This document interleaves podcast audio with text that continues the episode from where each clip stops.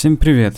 Меня зовут Александр Гончаров. Вы слушаете мой подкаст, называется «Беседы на диване». И уже выпуск номер 4 я записываю. Не так много времени прошло с третьего выпуска, по крайней мере, по сравнению с промежутками между первым и вторым, вторым и третьим. Но тем накопилось довольно-таки много, тем более, что многие из них еще тянутся из прошлых времен, поэтому не будем затягивать, поехали.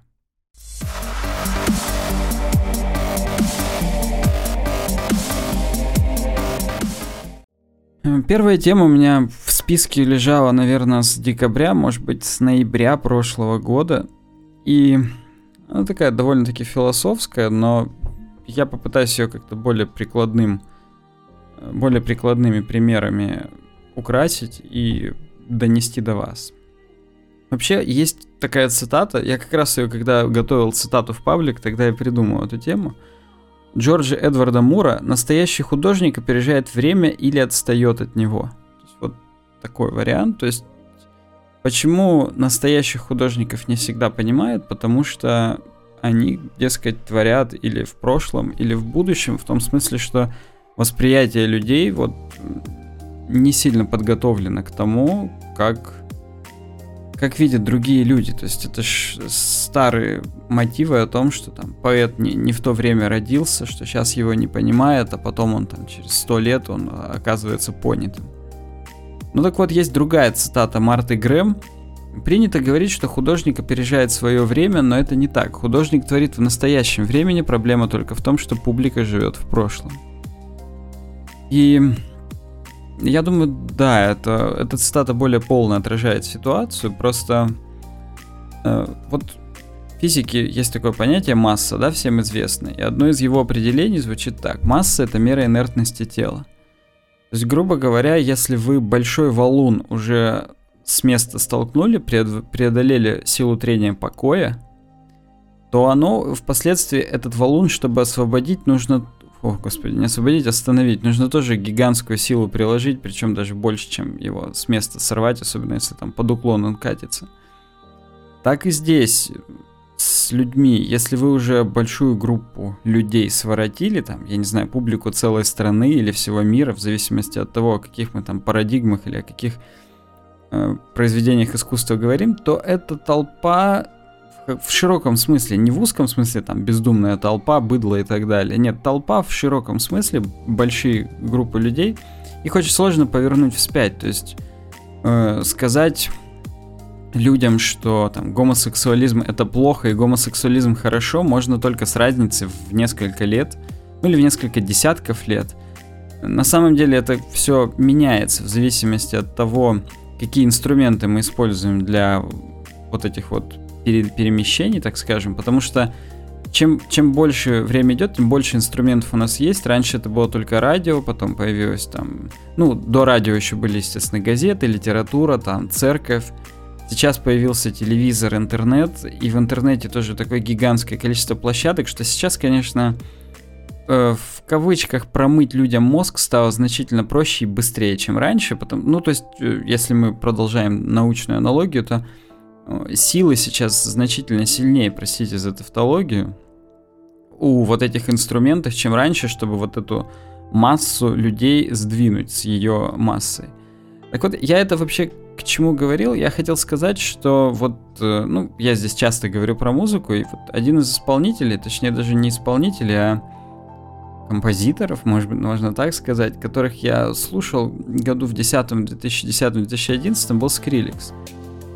И тот контент, который у него получался в 2010-2011 году, такой типа дабстеп, он уже, конечно, ушел дальше от классического дабстепа, который был там в британском андерграунде, то есть он уже был более хлестким, быстрым, уже э, ударов в минуту намного больше было. То есть, ну, как бы не такой быстрый, как драм н и как бростеп, который чуть позже появился, но тем не менее.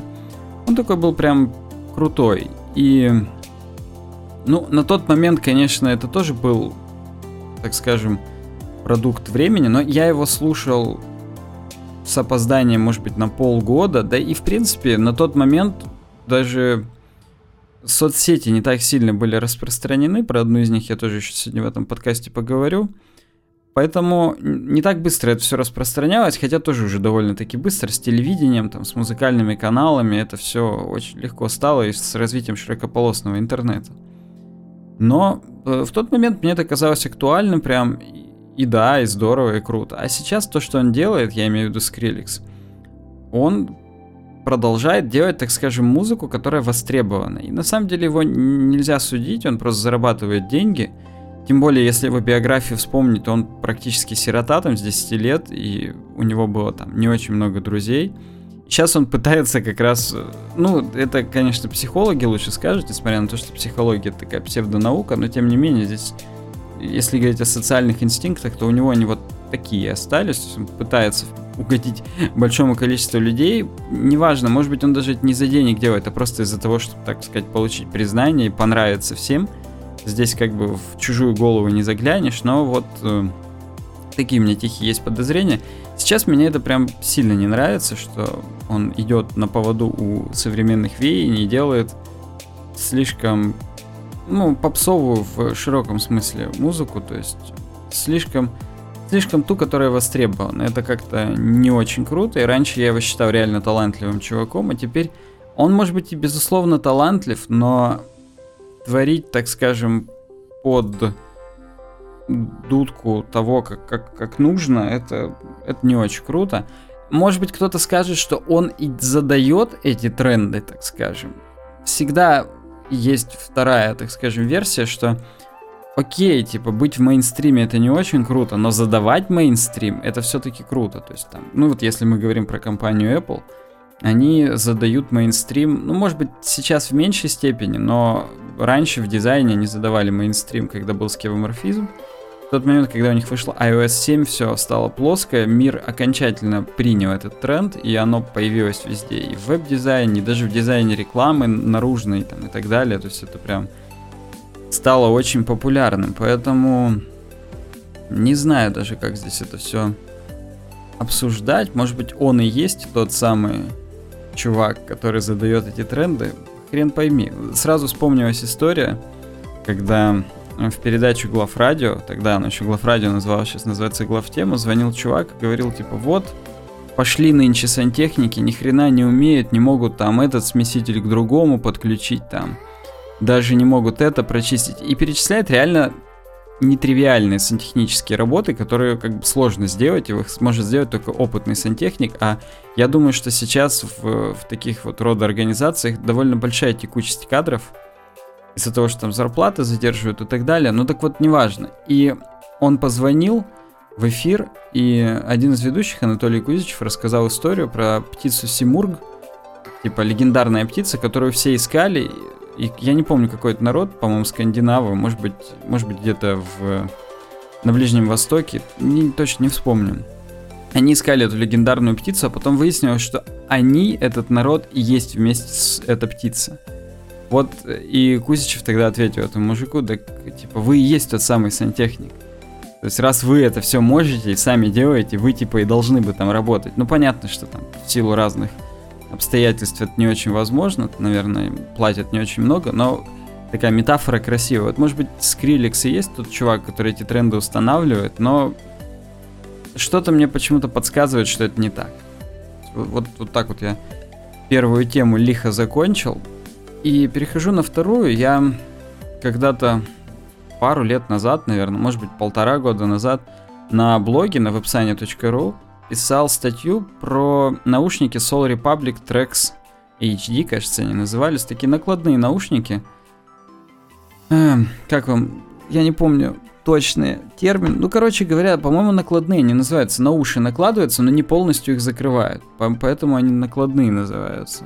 И они стоят порядка 100 долларов если говорить именно в долларовом эквиваленте, у нас они, конечно, на тот момент стоили там 1007, и это, ну как бы, а когда я их покупал, курс еще был там 40 с небольшим, то есть все равно это с наценкой получалось, ну и это из той поры, когда все хотели покупать битсы, я посмотрел, есть другие компании, которые тоже делают такие типа усиленные на бас наушники, и взял Soul Republic, не без помощи моего друга Никиты, который мне тоже эту фирму подсказал, ну так вот, и Да, они, может быть, цена у них немного завышенная была, я их тогда взял в магазине Pult.ru, но они были, они реально были крутыми. К сожалению, за полтора года использования э, что-то случилось внутри правого динамика, ну, как бы сам провод у них отсоединяется, который идет из телефона там, или, ну, неважно, 3,5, который мини-джек, и который втыкается в сами наушники, он отсоединяемый, его можно было бы заменить. Но вышел из строя не он, а проводка внутри правого наушника, и как бы при подсоединении любого провода он не звучал. Вообще я пошел, мне их должны были поменять по гарантии, но так и не поменяли, потому что на складе не было такой же модели. Ну, то есть это такой товар, чтобы вы понимали, настолько не мейнстримовый, тем более в России, что у них там сервисный центр есть только в Москве. И поставки у них были уже тогда, хотя курс еще не колебался, очень такие прерывистые. Поэтому мне просто вернули деньги, хотя на тот момент курс начал уже повышаться, я на эти же деньги не мог купить такие же наушники, но я не растерялся и пошел купил на eBay себе более старшую модель, модель Soul Republics Master Tracks. Вот они уже, они считаются, правда, тоже накладные, но они уже более накладные, простите за такое бред, но, но, но это, это факт. Они как бы более накладные, лучше закрывают э, уши, более мягкие подушечки у них, ну и типа более сбалансированный звук. То есть у них уже не настолько сильно идет упор на басы, а все-таки как-то более или менее попроще. Я про них уже не писал статью, как-то так получилось, что... Ну, не, не срослось, короче говоря. Хотя они реально сильно круче. То есть тут как бы это вообще без, без разговоров. Я ими пользуюсь до сих пор. Уже, наверное, опять год с небольшим прошел. Ну, тьфу-тьфу-тьфу, пока ничего с ними не случается. Ими я пользуюсь дома именно... Ну, они у меня в основном в компьютер подключены.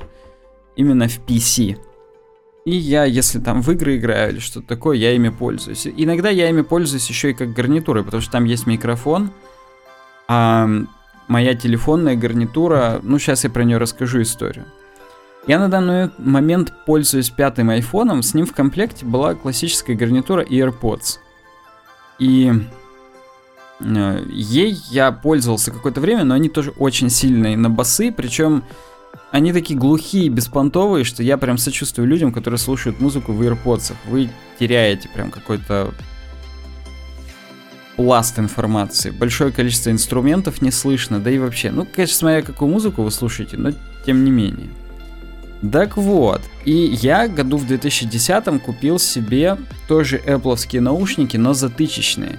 Называются они Apple In-Ear Headphones, то есть или Earphones, не, не помню точно, ну неважно, в общем наушники вкладыши.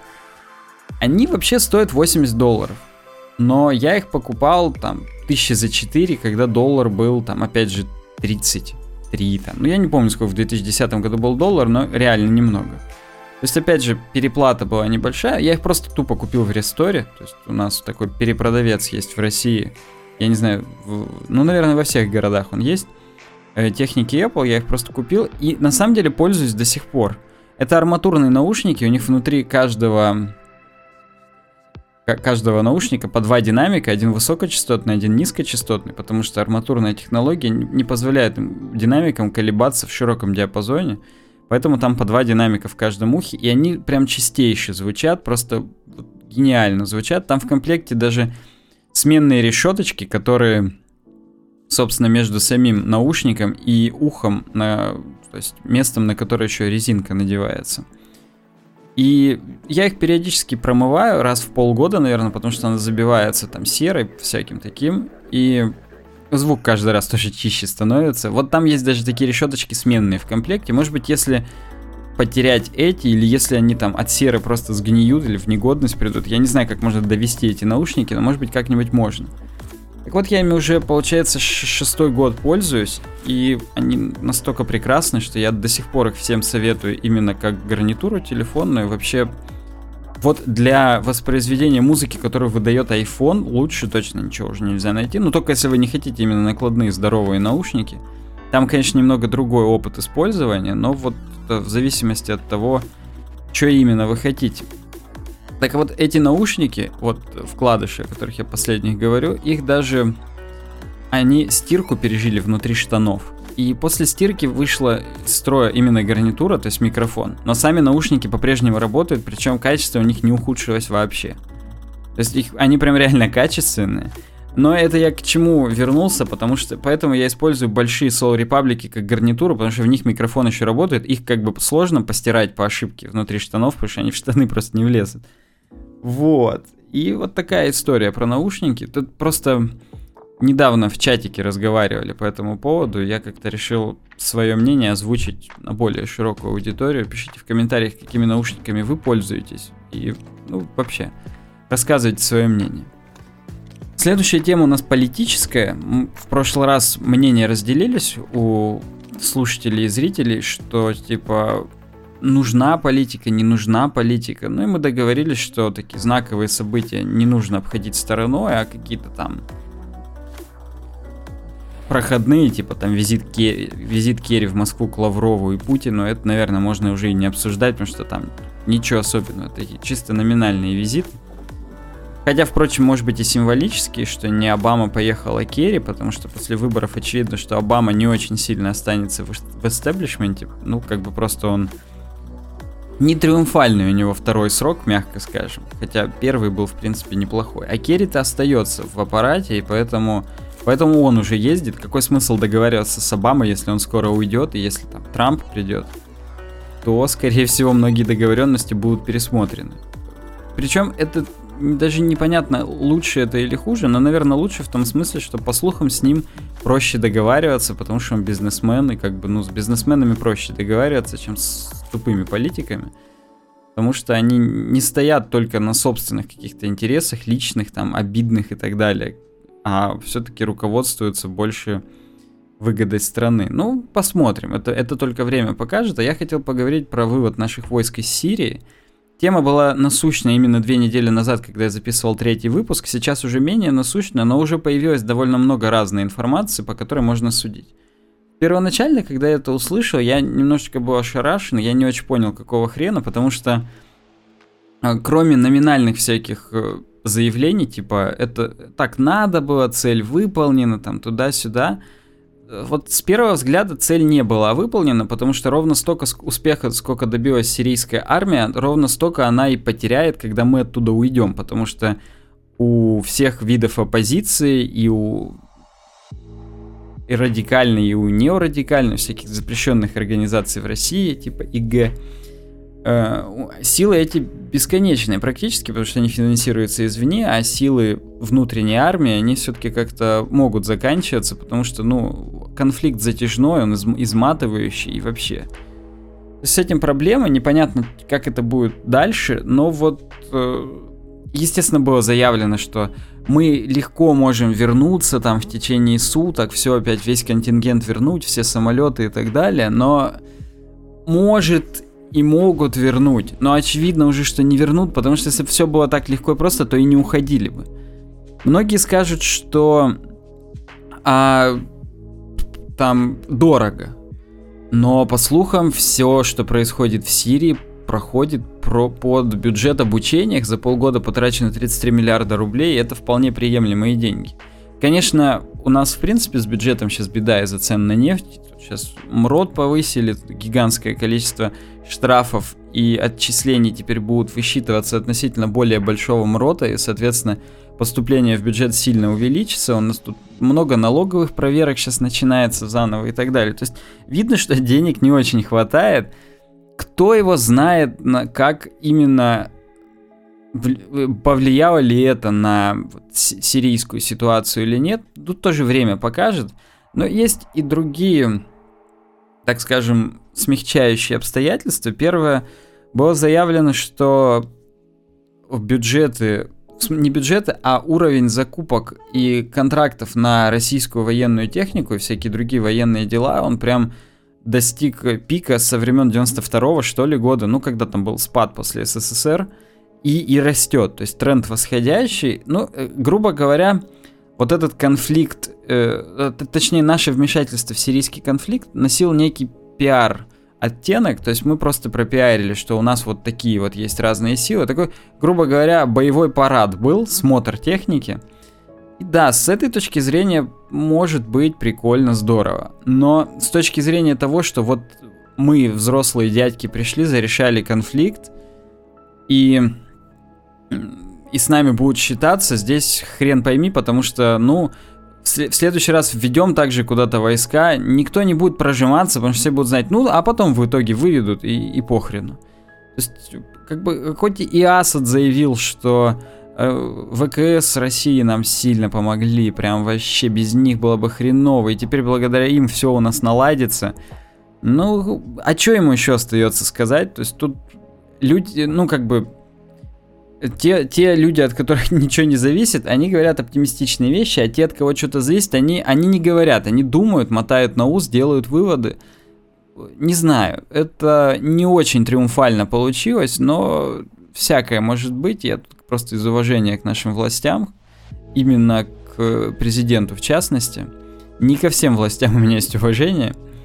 Так вот, я, я подумаю, что, ну, наверняка есть какой-то умысел. Тем более, что поступает заявление, что по-прежнему там наш контингент какой-то очень ограниченный, но участвует.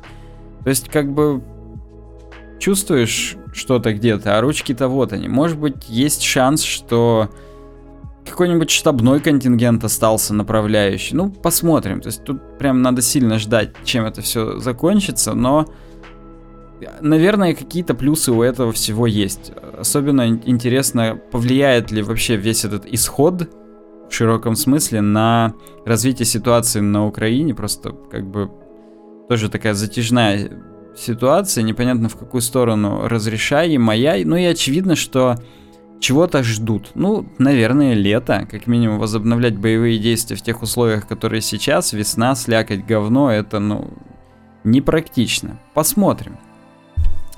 Следующая тема у нас про, в продолжение рассуждений там про фриланс, работу и так далее. Я еще в, на, в восьмой теме в ответах на вопросах более конкретно остановлюсь именно на том, что вы спросили, но у меня еще такое микро замечание появилось э, с точки зрения русского языка. Я тут как Задорнов, в хорошем смысле как Задорнов, он же там пытается замечать какие-то там вещи в русском языке и так далее. Многие, конечно, из них являются откровенным антинаучным бредом, но просто сама, сама риторика прикольная. Так вот, я заметил, что в СССР практически про любую работу говорили служба, пойду на службу и так далее. И у самого службы, слова служба – стилистический окрас довольно позитивный. То есть ты служишь, и ты гордишься тем, что ты служишь и так далее.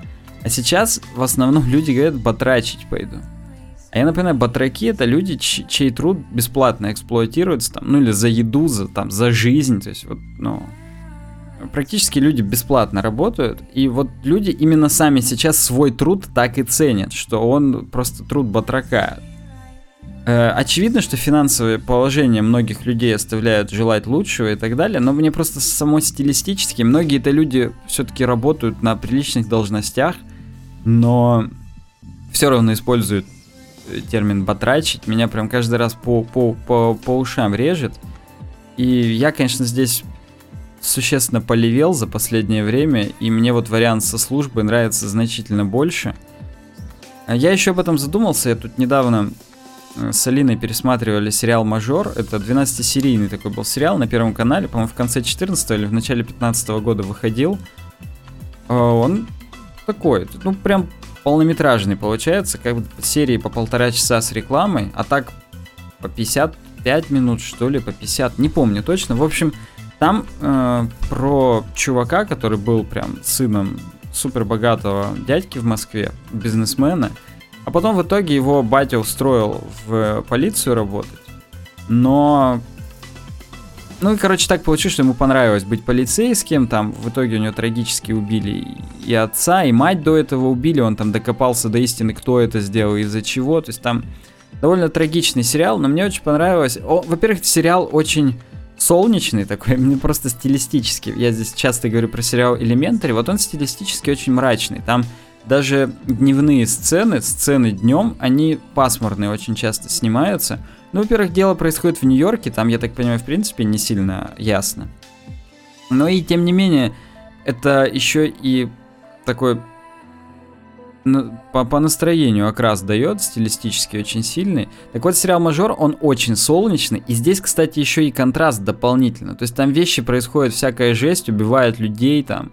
Ну, не, причем не просто убивают там бомжей Вась и Петь, первый труп слева, первый труп справа, а именно там многие главные герои попадают. То есть там трагедия людей реально рассказана, но все очень солнечное, классное. Кстати, в Киеве снимали, а второй сезон сейчас снимают в Москве и в Питере. Почему бы это?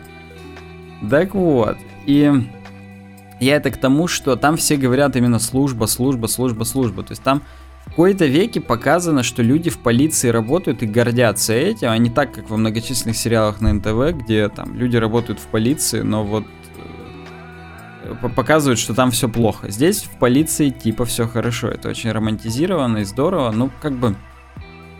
Да хотелось бы, чтобы так это и было. Такое просто небольшое лексическое филологическое отступление. Следующая тема довольно крупная. Я тут часто стал ходить по району, просто там, по магазинам, там, мы с Алиной опять же гуляем. Стал замечать, что гигантское просто количество магазинов везде открыто. Причем, кроме того, что открыто много магазинов именно на первых этажах, в арендованных помещениях, которые кто-то успел в нежилое перевести, а еще очень много площадей построено под микроторговые центры. То есть я не имею в виду такие гигантские торговые комплексы там с кинотеатрами, с подземными парковками и так далее, а такие небольшие стендалон здания, простите за этот термин, отдельно стоящие, давайте будем говорить так, трехэтажные, двухэтажные иногда там не, не сильно нормально так построено, то есть не то, что они там кирпичные, хотя это разные, разные бывают и панельные, и кирпичные, и просто из сайдинга какого-то непонятного, такое ощущение, что просто на соплях все держится. Сейчас дело не в этом, просто огромное количество торговых площадей, и ходишь, смотришь, во-первых, везде товары одинаковые, во-вторых, цены прям разительно отличаются. То есть вот у нас на районе есть пятерочки обычные, в которых там Челябинский творог стоит 100 рублей за 4... За сколько? Вообще, за 450 или за 400 граммов? Ну, большой пакет, короче говоря, первого вкуса. А в прииске, тоже тут неподалеку от нас есть крупный магазин, у него цоколь такой, то есть там лавочники стоят и пешнички с отделами. И там перекупы продают этот творог по 150.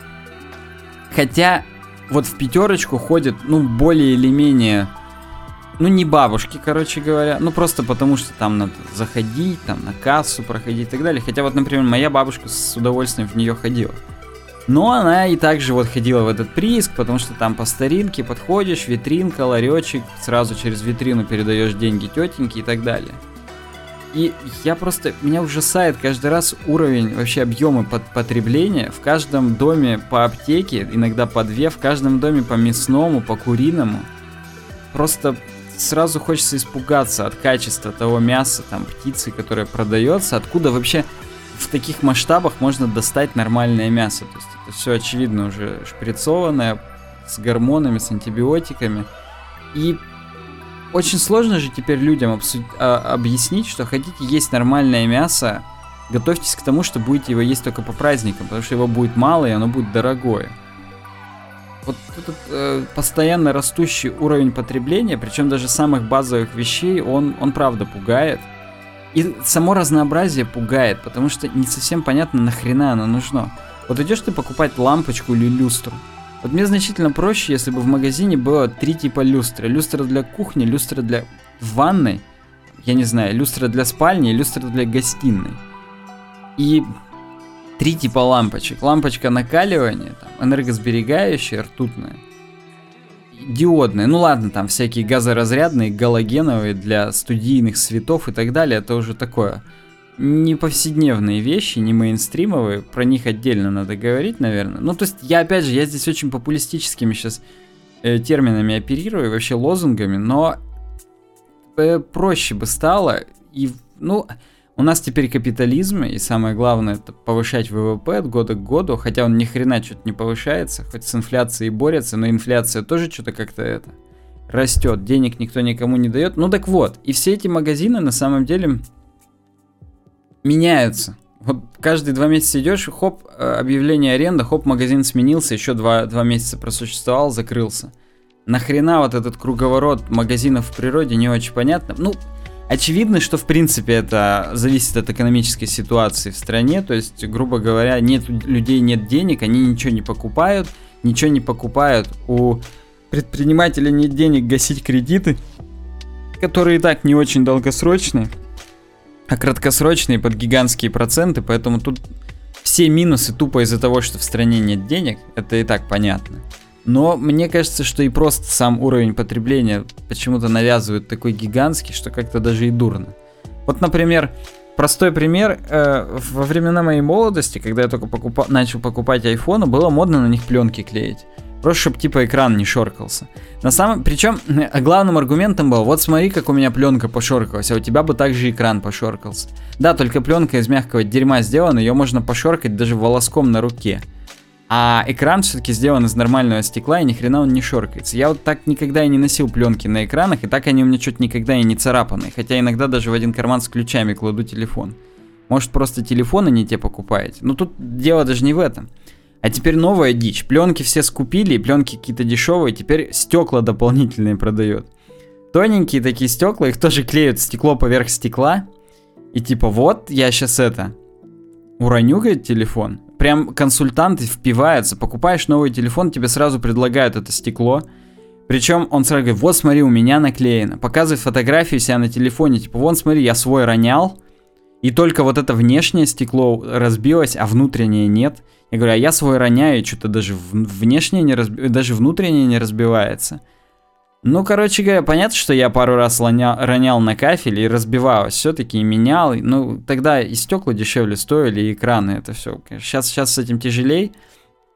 Но уровень вот этого идиотизма и того, что каждый раз придумывают новое, причем, ладно, в тупо в сегменте покупок, но в сегменте услуг, в смысле товаров, да, в сегменте услуг еще хуже ситуация. Постоянно какие-то новые украшательные процедуры, новые способы косметологических чисток и так далее. Возьмите дегтярное мыло, помойтесь просто нормально, там серное мыло.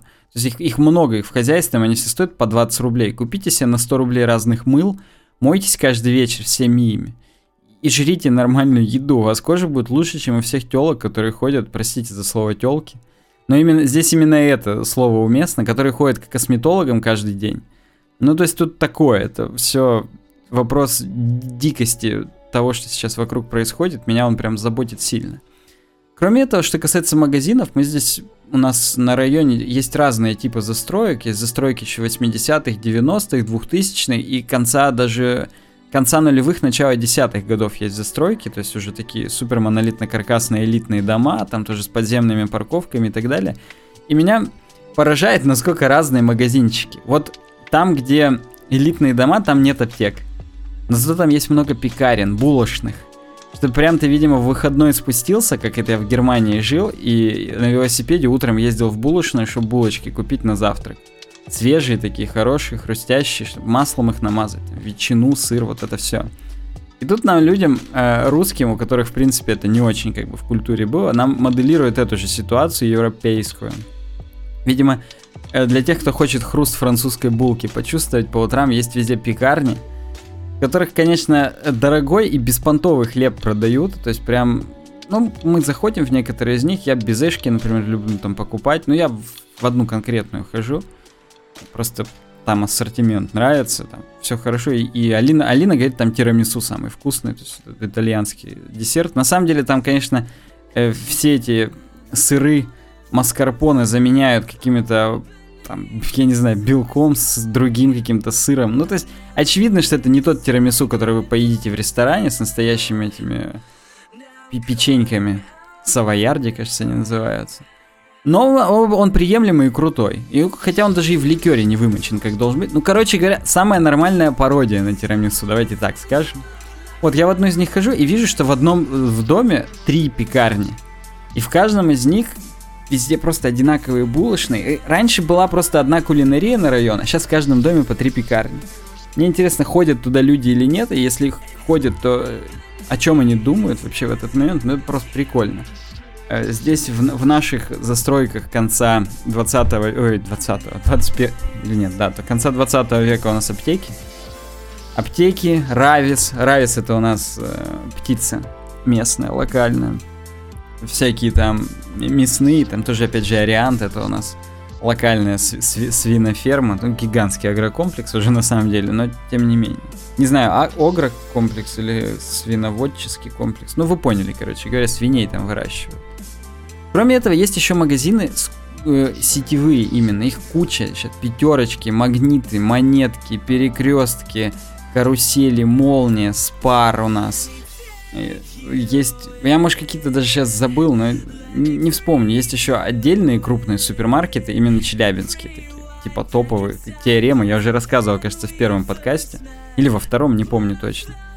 Но э, у них во у всех перестал отличаться ассортимент в последние полгода. То есть я всегда знал, что вот там в перекрестке я могу купить такие-то немецкие мюсли. Они стоят там за килограмм всего 300 рублей. Это очень дешево для мюслей. Они были реально немецкого производства, и они очень крутые были. То есть там и изюм, и все виды злаков, и вообще прям супер здоровая тема. Мы по утрам с творогом это едим и перестали туда завозить. То есть очень сильно сравнялся ассортимент, и он теперь отличается только фирменными товарами. То есть в пятерочке это красная цена, в перекрестке это перекресток и просто в Дикси, а вот еще Дикси есть. В Дикси это товары с буковкой D. Ну, короче говоря, в Walmart в Америке были товары Great Value, это тоже типа локальные товары.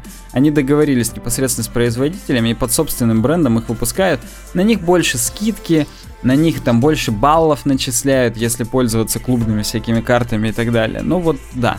В основном теперь все сети отличаются только вот таким локальным ассортиментом, и это, это грустно на самом деле, потому что фактически скоро уже будет неважно, куда пойти, и и это, опять же, я бы так и хотел, может быть, чтобы были только магазины с названием магазин, там, продуктовый, я не знаю, там, хостовары и так далее. Э, потому что к чему это притворство по поводу вот этого разнообразия, если на деле его нет? То есть у нас не настоящий капитализм, а какая-то такая извращенная в кривом зеркале версия, когда вроде разнообразие есть, но оно не разнообразное ни хрена. Поэтому тут не знаю, как быть в этой ситуации, но вот, вот, вот так вот. И я, собственно, даже... Что-то я еще хотел сказать по поводу этих сетей. А, у меня же тема, я люблю индийский чай. Разный индийский чай, то есть от асамов, который прям супер мелколистовой и который прям неинтеллигентно забирает, до даржилингов, который там крупнолистовой, его там собирают только верхние кончики, там так далее, он свежий, бла-бла-бла. И, ну, собственно, цейлонский чай тоже люблю. Ну, я Шри-Ланку от Индии не сильно отличаю, хотя, конечно, чаи там сильно разные. Но вот, ну, не настолько сильно разные, как индийский и китайский, но, тем не менее, что-то похожее. Так вот, я вот, мы с Алиной прям специально ездим уже вторую неделю по разным магазинам. Ну, не то чтобы специально, а мимо где-нибудь едем или идем и заходим, смотрим чаи.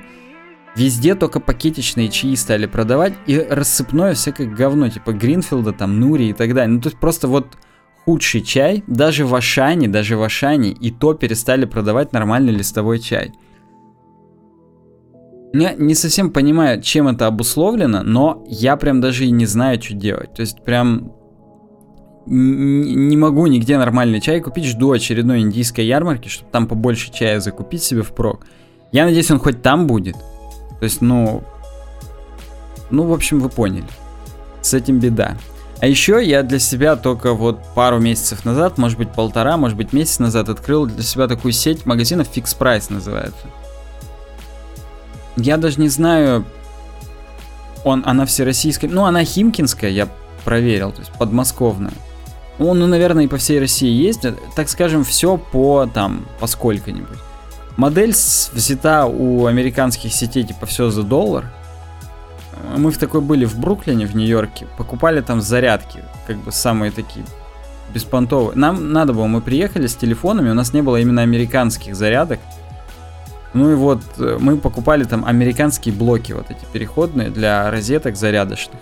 Ну, вот для этих магазин, для этих целей эти сойдутся магазин. Но вообще я туда зашел вот первый раз за все время, потому что нам вешалки надо было купить для шкафа в большом количестве и подешевле. А там по 5 вешалок, ну таких они, конечно, практически из проволоки сделаны. Но чтобы тупо развешать отдельно там футболки, рубашки и так далее, вполне покатит. Куртки, конечно, на них не повесишь. Так вот, они там стоили по 5 штук за 50 рублей, то есть по 10 рублей за штуку. Довольно-таки дешево. Так вот, и вообще вся эта тема с фикс прайсом меня ужаснула. Я зашел туда, и там люди реально закупаются, в смысле они там все покупают. То есть там есть на самом деле реально все от там от батареек, причем батарейки там все еще солевые. То есть не то, что там литий-ион, литий-полимер, алкалиновый, они там нахрен солевые, это просто до свидос. Это же даже... Во-первых, они разряжаются еще до того, как ты их засунул в аппарат в какой-нибудь. Во-вторых, они токсичные, там, вытекают. Ну, это просто до свидос. Это как пользоваться до сих пор, я не знаю. Я, я просто пример даже не могу привести, но вот это жесть.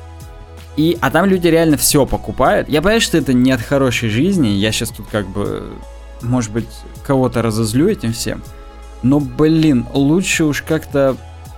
Ну, хотя, не знаю. Ну, в общем, там все производство такого еще идиотского. Прям вот там весь пластик какой-то... Он даже цвета не того. Мне прям того и гляди, что он выделяет каждую секунду яд, который меня убьет, из-за которого я до 40 лет максимум доживу, и еще прокляну весь фикс прайс после того, как буду умирать мучительно. Не знаю, это прям, это прям худшее, что я видел в своей жизни. А там даже продукты есть, там даже певчанские есть. И там есть две бутылки певчанского полулитрового всего за 50, опять же. У нас сейчас по 50 рублей, 51 рубль, если быть точным. Я помню, когда они только образовались, было все по 33. Ну, видимо, как-то к курсу доллара чуть-чуть привязано это все. Ну, у них, я так понимаю, собственные прям производства, я уж не знаю, в Китае или в России, судя по, по ценам в Китае. Ну, в общем, просто вот это такая низкопробная жизнь, меня, меня вот этим можно пугать. Вот будешь себя плохо вести, будешь все в фикс-прайсе покупать. Потому что это просто, это, это ад. Но самое смешное, что именно в фикс-прайсе у них стоят новые терминалы, в которых работают MasterCard PayPass или PayPass. Ну, вы поняли, когда прикладываешь карточку чипованную, ее не надо вставлять именно, там NFC, а просто приложил и, и у тебя оплатилось. И причем я туда прихожу, подаю карточку, практически хочу сам засунуть в терминал. Ну, вы знаете, в крупных сетях сейчас надо самому в терминал засовывать, как бы это ни звучало. Так вот, и мне кассирша такая, вы типа, чё, у вас же там супер новая мастер-карт, вы приложите просто и все. Я понимаю, что я здесь стою, покупаю самые сраные вешалки, которые есть в городе, в самом сраном магазине, который в этом городе есть, но меня учат, как пользоваться самой крутой карточкой. И я понял, что абсурд, он существует в этой жизни, поэтому да. Ну ладно, надо переходить к следующей теме, а то я еще буду долго тут разглагольствовать по этому поводу. Шестая тема называется «Скрытая потеря слуха». Я тут давеча в журнальчике в мире науки читал, я говорил вам, что я планирую в каждом подкасте какую-то одну из тем из журнальчика освещать, потому что, блин, ну это прикольно, это опять же помогает приподняться над обыденностью, над повседневностью и как там кто-то в комментариях написал, выйти из скорлупы и узнать что-то новое. Вот для того, чтобы вы вышли из скорлупы и узнали что-то новое, поговорим про скрытую потерю слуха. Как известно, у нас э, орган слуха это ухо. Ну и не только ухо, так скажем, раковина. Сама раковина, она только так акустику создает для того, чтобы все внутрь попало. А там среднее ухо. Так вот, это или внутреннее ухо, я даже боюсь ошибиться в терминологии, внутреннее ухо. Там есть улитка, и через ушную раковину наружен слуховой проход и барабанную перепонку, и слуховые косточки, все сигналы проходят именно в эту улитку. Так вот, э, если говорить о прямых там потерях слуха, то есть не о скрытых, а о настоящих, там всякие есть варианты, именно перепонка лопается, и волосковые клетки деградируют, которые именно звуки и улавливают. А я сейчас позволю себе даже зачитать. После того, как звуковые волны проходят через слуховые косточки, далее в так называемом кортиевом органе они стимулируют волосковые клетки, или волосковые, я здесь даже, ну, я повторюсь, я на самом деле довольно дилетант в этих всех делах, но стараюсь, учусь, прям мне это нравится, я вам тоже как-то пытаюсь это все рассказать. Колебания, усиленные наружными волосковыми или волосковыми клетками, передаются внутренним волосковым клеткам, где преобразуются в химические сигналы, воспринимаемые волокнами слухового нерва. То есть э, наружные клетки возбуждаются, усиляют эти колебания и передают их внутренним клеткам. А внутренние уже с помощью химических реакций э, создают электрические импульсы, которые по слуховому нерву идут в мозг. Ну там через несколько разных полей в результате попадают в слуховое поле. Так что вот так.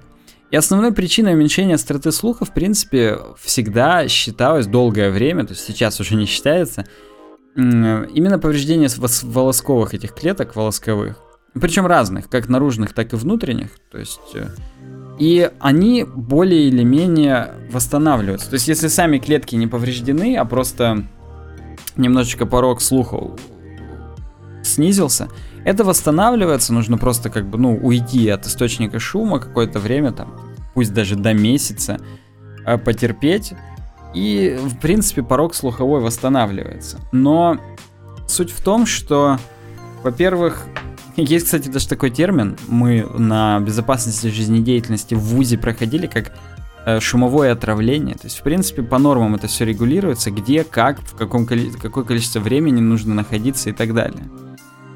Так вот, э, в принципе, чтобы померить потерю слуха, делают аудиограмму. Просто на разных частотах э, с разными интенсивностью колебаний выдают звуки и проверяют, слышит их ухо или не слышит. Так вот, э, теперь поняли, что иногда мог, может повреждаться, могут повреждаться не только волосковые эти клетки, а и слуховой нерв. Ну, э, непонятно из-за чего, то есть, наверное, понятно, просто в рамках данной статьи не очень рассказывалось. Ну и как бы можно только представить себе, что может химические реакции как неправильно проходят, может что-то еще там, но вот э, э, деградирует слуховой нерв, прям он структурно э, структурно разрушается и не в том объеме сигнал доходит. И, грубо говоря, мы слышим э, те уровни громкости и те частоты, которые должны, но не можем их разобрать. То есть очень часто я, собственно, по себе сужу. Я почему вообще этой статьей заинтересовался? Потому что я подумал, что, возможно, это и про меня чуть-чуть, потому что я очень часто слышу звук, но я не могу разобрать, что говорят. Причем именно в, опри- в определенных каких-то частотах. Я отлично разбираю шу- шепот, я нормально разбираю там низкие какие-то сигналы, когда мужики басят за углом, я это отлично слышу. Но вот когда в определенном диапазоне со мной разговаривают, ну в среднем, обычно всегда в среднем, собственно, и теряется острота слуха, я не могу разобрать слова и, и по бабкам прошу, прям переспрашиваю, подхожу типа а И очень смешной эпизод был, я как-то в трамвай сел, и мне надо проехать, на самом деле, всего три остановки. Поэтому я сразу иду к кондуктору, чтобы оплатить билет. Но я не собираюсь ездить зайцем, это просто смешно, ради 20 рублей что-то там это. Так вот, а я в наушниках. Ну, я, как всегда, музыку слушаю. Я подхожу к кондукторше, не снимая наушников, протягиваю 20 рублей, но я понимаю, что обычно мне просто продают, протягивают билетик и все. Я вижу, она мне что-то говорит. Я снимаю наушники. Она мне опять что-то говорит. Я понимаю... А, ну, пере... так вот, перед тем, как снять, нау... перед тем, как снять наушники, я говорю «А!» Она мне повторяет. Я уже, несмотря на то, что снял наушники, все равно не понимаю, что она говорит. Еще раз говорю «А!» И она все, она на меня рукой машет и не повторяет. Я потом уже понимаю, что она, скорее всего, говорит какую-нибудь шутку, типа, что, недалеко едешь, что ли, что сам оплачиваешь? Там, я отдаленно как-то потом уже расшифровываю сигнал, и иногда даже сами, наверное, ловили себя на мысли, что переспрашиваешь уже в тот момент, когда, в принципе, понимаешь, что сказано. Вот это как раз говорит о том, что слуховой нерв иногда может быть поврежден. Ну, неизвестно, окончательно он поврежден или временно, но вот такая вот тема. Поэтому обратите внимание, не, не повреждайте себе слуховые темы, потому что если эти волосковые тела вы просто не будете высокие слышать, то иногда можно и похуже словить недуг и перестать слышать, именно перестать разбирать то, что вы слышите, и это, это тупо. Ну, очевидно, что есть всякие лекарственные средства, которые стимулируют именно регенерацию поврежденных этих нервных волокон, но это значительно сложнее, и что самое главное, это слабо диагностируется. Короче говоря, вот, вот такая вот тема. Пишите в комментариях, что вообще думаете по поводу такой рубрики. Может быть, если будут какие-то статьи попадаться более обширные, я на них уделю больше времени. Я знаю, сейчас тут минут 5 получилось. Но вот да, пишите все, что думаете. Именно ваши комментарии помогают мне творить, так скажем, делать это все дальше. Следующая тема, седьмая, она опять же ностальгии тема. Называется про Твиттер у меня. И я хочу вот поговорить. Недавно Твиттеру, я не помню когда, ну в какой-то момент ему исполнилось 10 лет, хотя может уже и 15. Блин, я я просто я не подготовился именно по этому пункту, потому что я только сейчас вспомнил, что был день рождения у Твиттера недавно. Но мы это обсуждали в подкасте UWeb Design, кстати, зацените его тоже, если вас интересует. У нас Все ссылки есть у меня и на сайте, и вы, может быть, слышите этот подкаст сейчас как раз на канале YouTube Design. Всякое бывает. Так вот, мы там говорили про день рождения Твиттера, обсуждали, но я тут хотел поподробнее остановиться. Я вот 7 лет уже там практически зарегистрирован, ну в октябре 16 будет 7 лет. И хотелось бы обсудить, что изменилось, потому что прям откровенно experience хуже стал. Ну, не, он не так много удовольствия приносит, как раньше. И здесь два варианта. Либо я уже не тот, либо жизнь все-таки уже хреновая. Во-первых, камерность уходит. Уже у каждой собаки есть твиттер-аккаунт. Причем самое глупое, что у, у многих собак он действительно есть. Простите за это. Но он уже заброшен. Много таких пустых твиттер-аккаунтов. Да и хрен бы с ними, на самом деле. Я сейчас не собираюсь в это уходить. Но камерность некая уходит. Это уже слишком попсовый инструмент. И меня прям традиционно, как настоящего хипстера в душе, меня печалит уход каких-то вещей в мейнстрим, потому что обычно, когда вещи уходят в мейнстрим, даже не сами люди, которых гигантское количество там становится, делают эти вещи говном, а рекламодатели и прочие люди, которые пытаются заработать и обработать весь этот поток людей. Ну, в общем, беда. Это, к сожалению, неизбежно, но вот, вот так вот. И кроме этого, новые алгоритмы меня бесят, которые типа пока вас не было. И он подсовывает именно те твиты, которые твиты людей, которых я в основном лайкаю. Твиты людей, которых лайкают мои друзья. Ну, короче, прям вот э, подстраивает типа под меня. И вроде бы это хорошо. Может быть, если бы я был э, не из поколения Y, кстати, читайте мою статью про поколение Y на website.ru, ссылка будет в описании. А из поколения, если бы я был из поколения миллениумов, то есть тех, кто родился после 2000 года, мне бы и нравилось. Мне казалось, что типа вот для меня там супер отдельный experience, и мой, мой внут, мое внутреннее эго тешилось бы от этого. Мне вот это не очень нравится. Я здесь, может быть, как Шелдон Купер из сериала «Теория Большого Взрыва». Но я бы хотел, чтобы все в рамках каких-то оставалось, вот по каким-то правилам, которые изначально были, потому что вот эта эволюция, она, она отвратительна.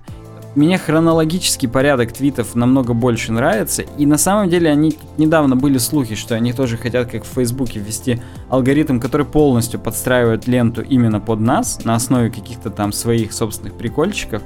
И я прям думаю, что... Я, конечно, останусь на Твиттере, скорее всего, просто по инерции, как я примерно сейчас смотрю теорию Большого Взрыва, хотя последний сезон довольно-таки неплох. Но тем не менее, и ос- особенно с учетом того, что они заявили, что в десятом сезоне опять будет уход именно в сторону гиковости, уход от Санта-Барбары, так называемый, ну, как бы от, от этих отношений и от того, как они развиваются, это тоже прикольно посмотреть, но это уже не теория большого взрыва. Ну ладно, я это уже здесь обсуждал. Так вот, новые алгоритмы, они, они печалят. Я бы очень хотел хронологическую ленту. Понятно, что от того, что я это хочу, скорее всего, ничего не изменится, но вот я поэтому и скажу, что это такая ностальгия тема.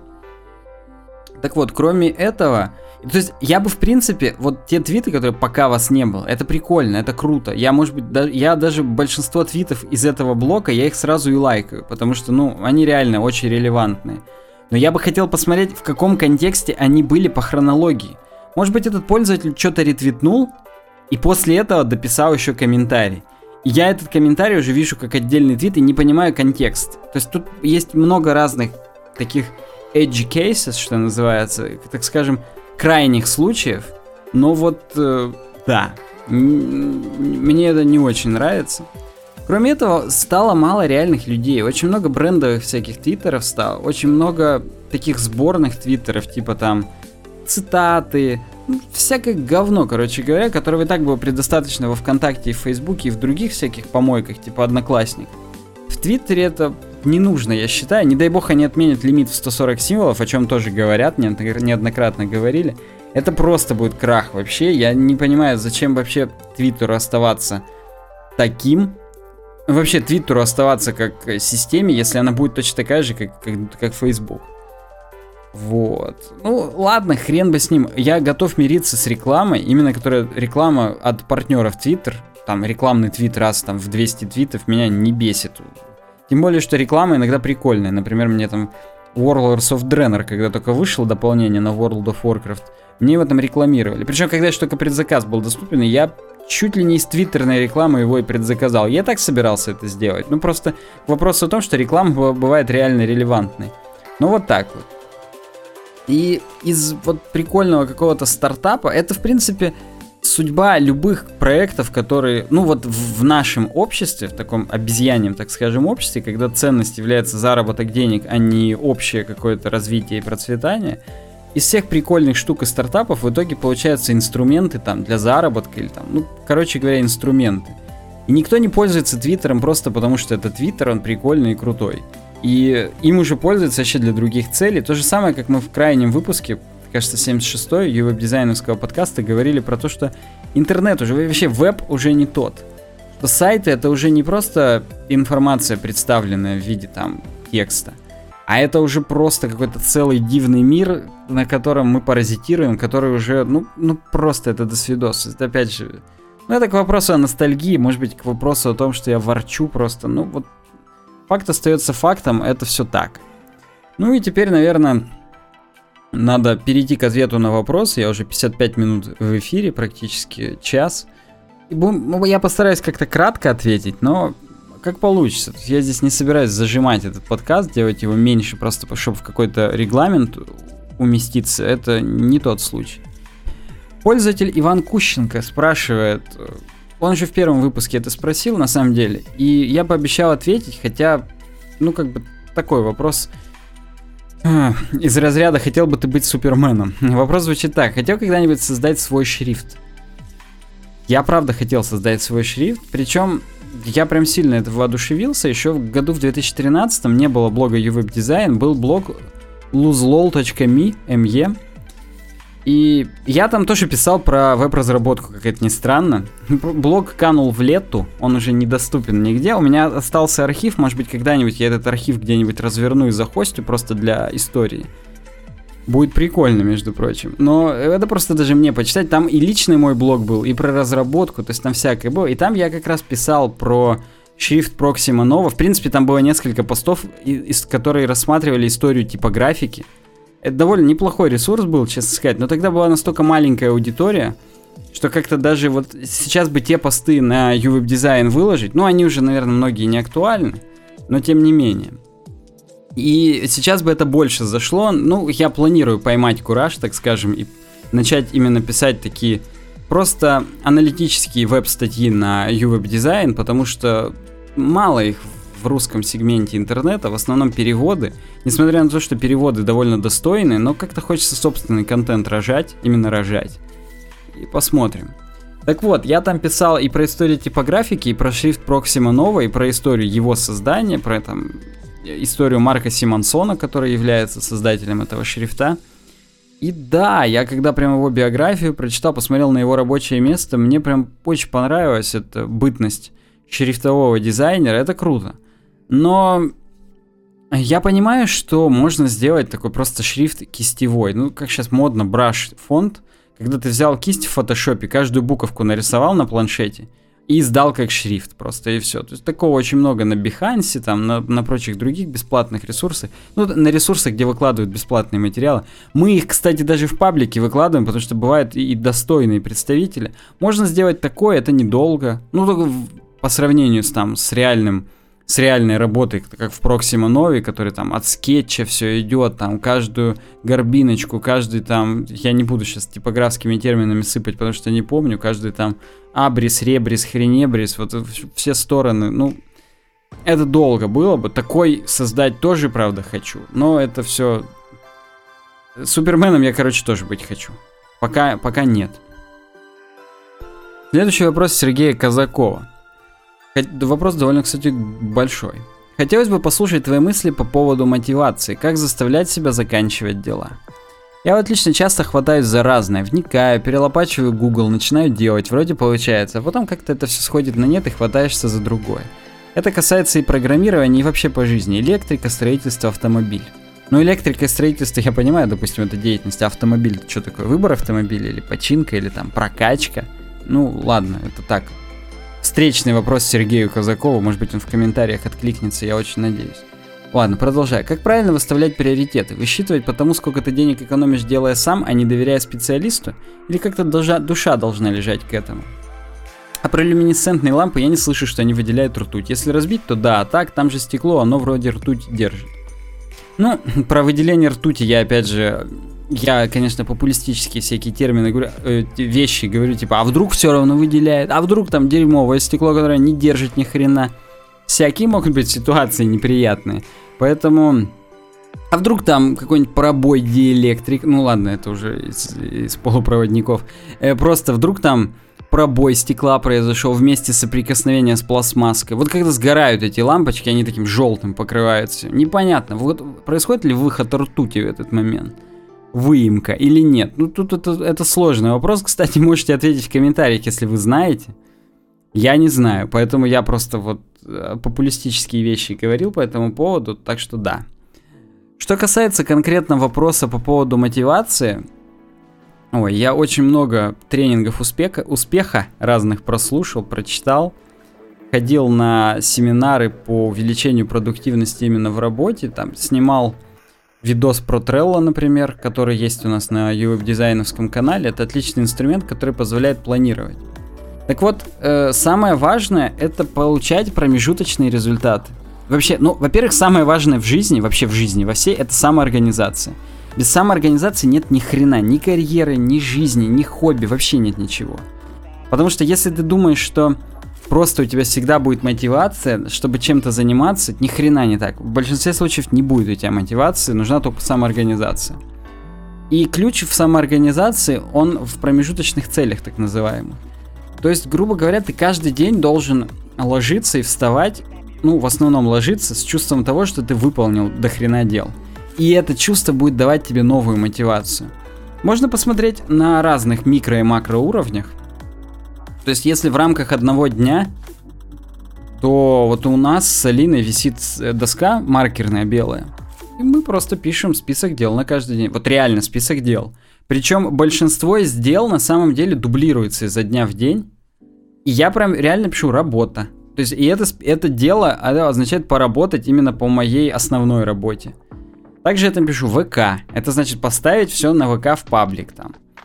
Э, пишу сделать зарядку. Это значит там отжаться, присесть, выполнить планку, все виды разминочных упражнений на шею, на плечевой пояс, на поясничный пояс, разогнать кровь. Как вы помните, все беды, я, кажется, в прошлом выпуске говорю, все беды то, что кровь либо застаивается, либо ее мало доходит до какого-то органа или до чего-то. И самое важное это циркуляция крови. Так вот, чтобы ее обеспечить, надо делать зарядку. Причем желательно несколько раз, и утром, и вечером. Это прям супер важно, и каждый раз я пишу это дело, и каждый раз всегда стоят минусики, и к концу дня должны стоять плюсики. Ну, кроме того, много всяких дел по дому, там, организационных дел.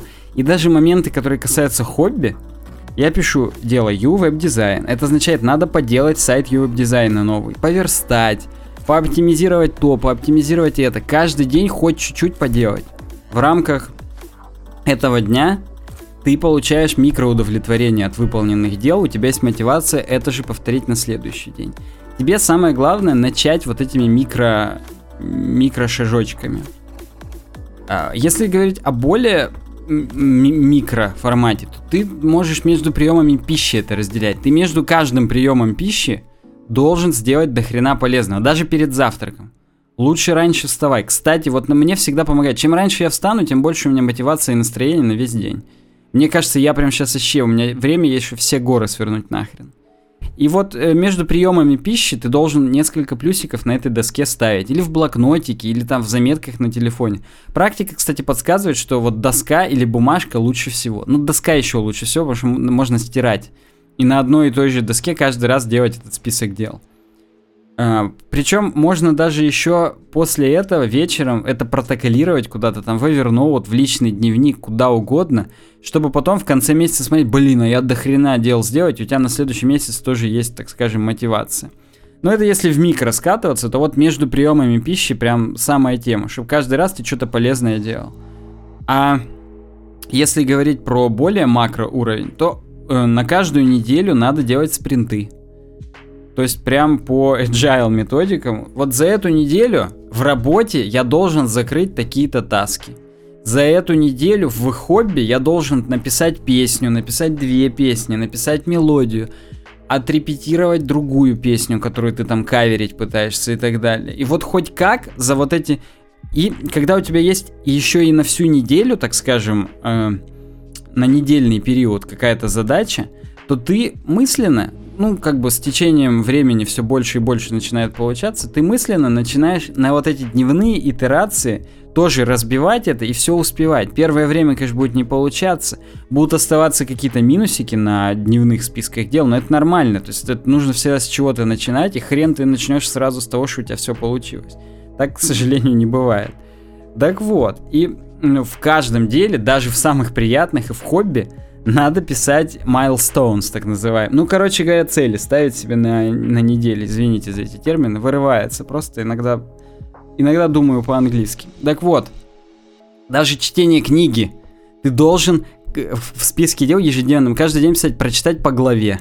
А в каждой неделе прочитать там по блоку или по книге. И ты не заметишь, ты на самом деле будешь тратить все то же количество времени, но у тебя будет продуктивность расти просто невероятно, потому что у тебя на каждый промежуток времени есть какое-то дело.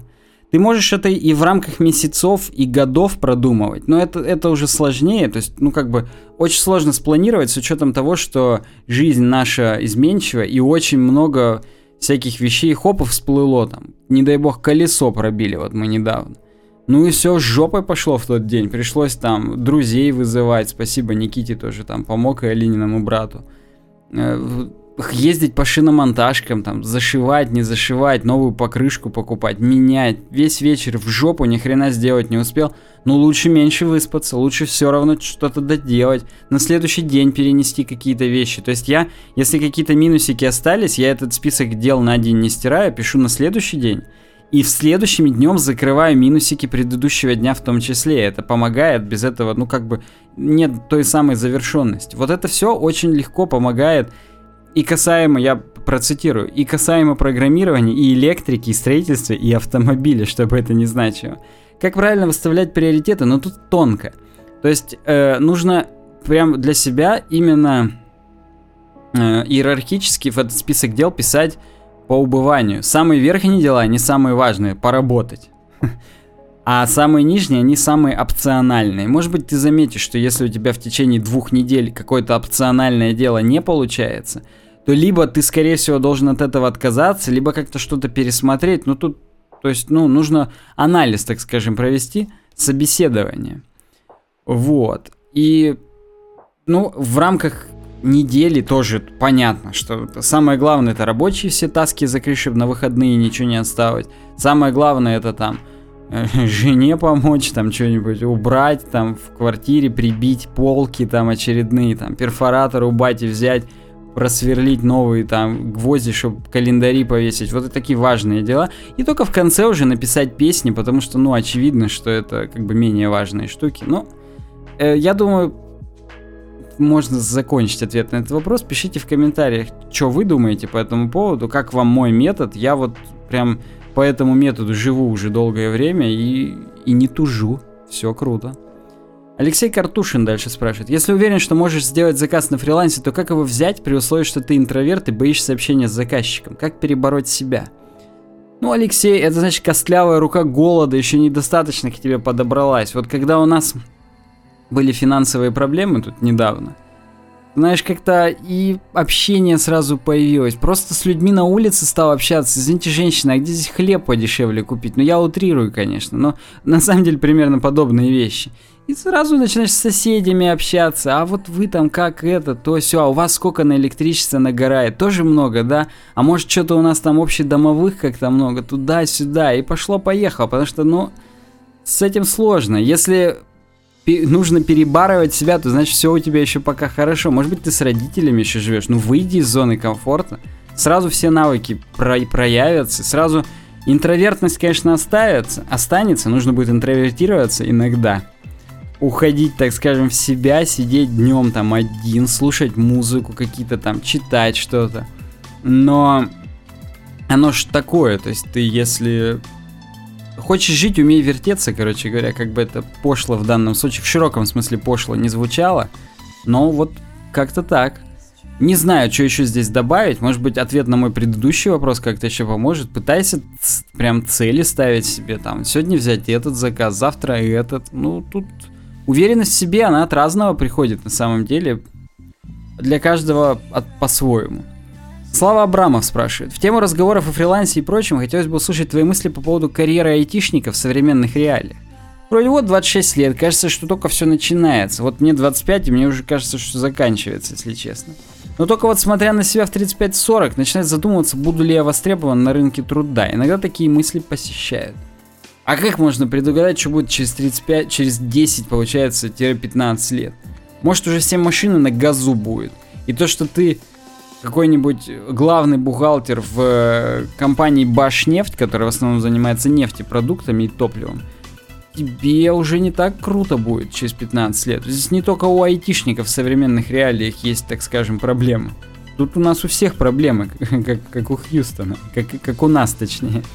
Поэтому я даже не знаю, что в этом случае посоветовать. Не надо сильно загадывать. Есть одна умная мысль. Прошлое нам уже не принадлежит, а будущее нам еще не принадлежит. Так что нам о нем беспокоиться? Надо концентрироваться на настоящем. Я понимаю, конечно, что есть и другие мысли, что сегодня мы находимся там, куда нас завели вчерашние мысли, а завтра будем находиться там, куда завели сегодняшние действия. Ну, как бы надо просто не щелкать одним местом, э, немножечко как-то развиваться. На самом деле это даже и не только от себя нужно. То есть вот друг у меня есть. Ну, пусть он останется неназванным, хотя здесь довольно очевидно все будет. Кто меня лично знает, поймет, о ком идет речь. Так вот, он на заводе работает, и э, есть у него проблема такая. Он не очень, так скажем, расторопный работник. Да простит он меня, если он будет это слушать, хотя вряд ли, поэтому Поэтому я могу тут говорить что угодно. Так вот, он не очень расторопный, ему начальники отделов периодически говорят, типа, чувак, вот ты уже два года здесь проработал, а ты ни хрена не развиваешься. То есть ты продуктивность какая была, такую показываешь. И типа это не очень, надо на самом деле развиваться, даже на работе, на, на дерьмовой работе, так скажем. Ну, не на дерьмо, на самом деле я преувеличиваю, у него не очень дерьмовая работа, он нормально зарабатывает и все хорошо. Это он думает, что она дерьмовая, а на самом деле она не очень плохая. Он айтишник, да. Так вот, его заставляют, заставляют на работе развиваться. Ну, то есть не просто выпинывают под жопу, но да, а заставляют развиваться. И тут вопрос, а ты как бы, ну, нужно работать на той работе, от которой тебя прет хоть чуть-чуть. Ну или просто закусить у дела и, так скажем, сидеть кассиром в Магните или в Диксе, но хотя бы, так скажем, не про... Как это? Как это без матов-то сказать, не проворонивать свои шансы. Ну, короче говоря, не, не попадаться, не, ну, просто быть нормальным функционирующим звеном, ну, держать нос по ветру все равно. То есть тут сложно что-то посоветовать, но развитие всегда должно быть, всегда нужно быть ценным кадром. Это может быть даже не именно такое прогрессивное развитие, не то, что твой начальник видит, что ты в тренде, а просто твой начальник видит, что ты нужен. А сделать вот как сделать то, что тебе начальник нужен, точнее, что начальник думает, что ты ему нужен, заговариваясь уже к концу подкаста, это уже вот э, тонкая игра психологии и чего-то другого. Это уже только от тебя зависит. Надо под каждого человека найти определенный подход, и, и все будет нормально. Он будет за тебя держаться долго, и все будет хорошо. Юля Утенкова, если я правильно здесь транслитом написано, спрашивает – Спасибо большое за бытовой подкаст. Про политику слушать не хочется. В скобках рублю правду матку. Зачем, если и так есть много интересных тем? Наличие централизованного места с подкастами на этом канале только за. Ну, подкасты уже на канале, так что все, здесь уже Рубикон. Жребий брошен, Рубикон должен быть перейти, уже перейден, так что перешли. Э, про политику, ну, посмотрим, посмотрим. Юля, и ты пиши, и другие комментаторы, как вот сегодняшний обзор про Сирию, там чуть-чуть про выборы в Америке. Пишите, может быть, кому-то про выборы в Америке интереснее слушать, чем про нас в Сирии. Тут как бы это такое. Я буду в рамках того, насколько мне вообще приятно. Ну, то есть, грубо говоря, если вы мне все скажете плясать на камеру, я этого все равно делать не буду, но если это будет немножечко входить в, парадигму того, чем я хотел бы в этом подкасте заниматься, я буду прислушиваться. Так что посмотрим. Про языки. У меня было так, что знания английского у меня были, но посредственные желания особого учить и применять английский не было. Но изучение программирования, ну и любой другой в области в IT, вынуждает читать и понимать по-английски, а это нехило так дисциплинирует. Все тяжело дается, если это делается через силу, так что не знаю, легче изучается то, что интересно. Интересный вопрос был бы, как заставить себя интересоваться. Мне даже ни одного извинения за тавтологию, даже так вот. Короче говоря, как заставить себя интересоваться, тупо самоорганизация. Здесь мой предыдущий, ну, один из предыдущих ответов, прям он очень как нельзя подходит. Если говорить конкретно про языки, язык можно изучать не только вынужденно, но вот, например, в 2007 году я начал играть в World of Warcraft на европейских серверах, тогда еще не было русских серверов, и я нехило так подкачал именно сленговый английский. То есть там-то в чатике все именно там ха-ха, лол там и так далее. Они прям очень существенно мне подкачали сленговую часть языка. И я прям... Ну и кроме сленга еще эпическую часть языка. То есть там же такая лексика, всякие... Э, расширение, короче говоря, вокабуляра у меня очень сильное произошло. Я узнал там, э, как всякое оружие по-английски, там всякие хитрые термины, там Такие слова, которые в повседневной жизни не услышишь, типа там долго ли, коротко, да, ну кроме идиомы реальных метафор, еще и просто всякие разухабистые слова, так скажем. Вот это прикольно. Ну, я уже неоднократно повторялся, я даже уже запамятовал, где я это повторялся. Видимо, везде, даже в светских беседах в курилке, что называется. Несмотря на то, что я не курю. Но да. Э, я уже говорил, что английский нужно учить не только вынужденно по каким-то там именно рабочим моментам, хотя и по ним в том числе, но это, это минимум на самом деле. Лучше английский учить по хобби. То есть вот, например, хочешь ты посмотреть свой любимый сериал в оригинале, даже не для того, чтобы повыпендриваться и написать всем «Ха-ха, я-то в оригинале смотрю», а чтобы увидеть оригинальную игру актеров. То есть вот э, тех актеров, которые именно играют, они же, блин, играют, и они именно интонациями все передают. Короче говоря, это совершенно другой experience получается, когда смотришь сериалы и фильмы в оригинале. Шутки другие, культуру других людей понимать, это ж прям кругозор так развивает. Я, мне очень сложно отвечать на вопрос, как заставить себя интересоваться, с учетом того, что я интересуюсь вот решительно всем. И очень часто, и для меня язык, это вот есть люди, у которых профессия это язык, переводчик. Или там, я не знаю, языковед. Я ни в коем случае не хочу обидеть ни переводчиков, ни языковедов, вы меня заранее извините. Но я не понимаю, как язык может быть профессией, если язык это средство. Вот нужно тебе прочитать какой-то конкретный источник.